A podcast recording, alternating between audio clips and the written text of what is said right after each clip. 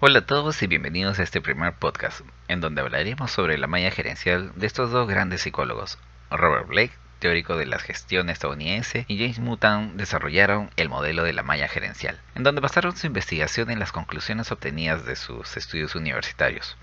Es por ello que dicho modelo es empleado para el análisis y descripción del liderazgo. Esta teoría tenía una influencia duradera por más de 40 años, con su modelo aplicado a los servicios profesionales de consultorías. Esta teoría también fundamenta dos factores psicológicos que más afectan el estilo directivo.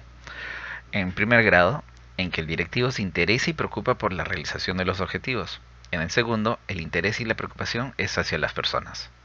Estos dos factores se plasman en una cuadrícula, donde la preocupación por la producción cae sobre el eje X y la preocupación por las personas en el eje Y. Cada eje oscila entre 1, el puntaje más bajo, y 9, el puntaje más alto.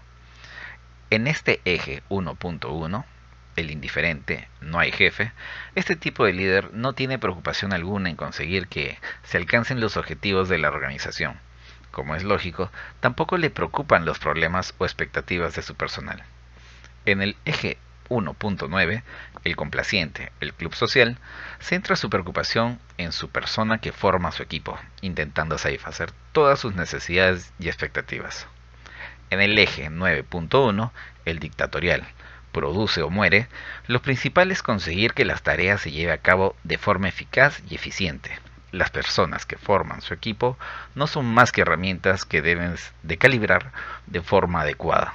En el eje 5.5, punto medio, algo corriente, se encuentra un punto intermedio, en donde los aspectos, si bien es cierto, tiene una visión muy equilibrada de la importancia relativa de la tarea y de su persona.